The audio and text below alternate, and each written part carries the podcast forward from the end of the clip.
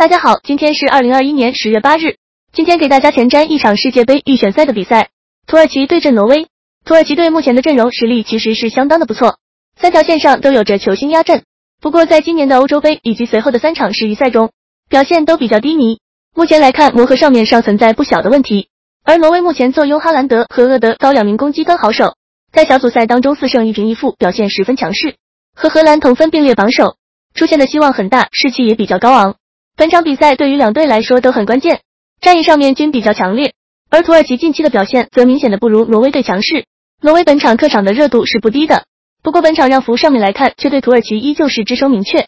本场更看好土耳其能够主场获胜。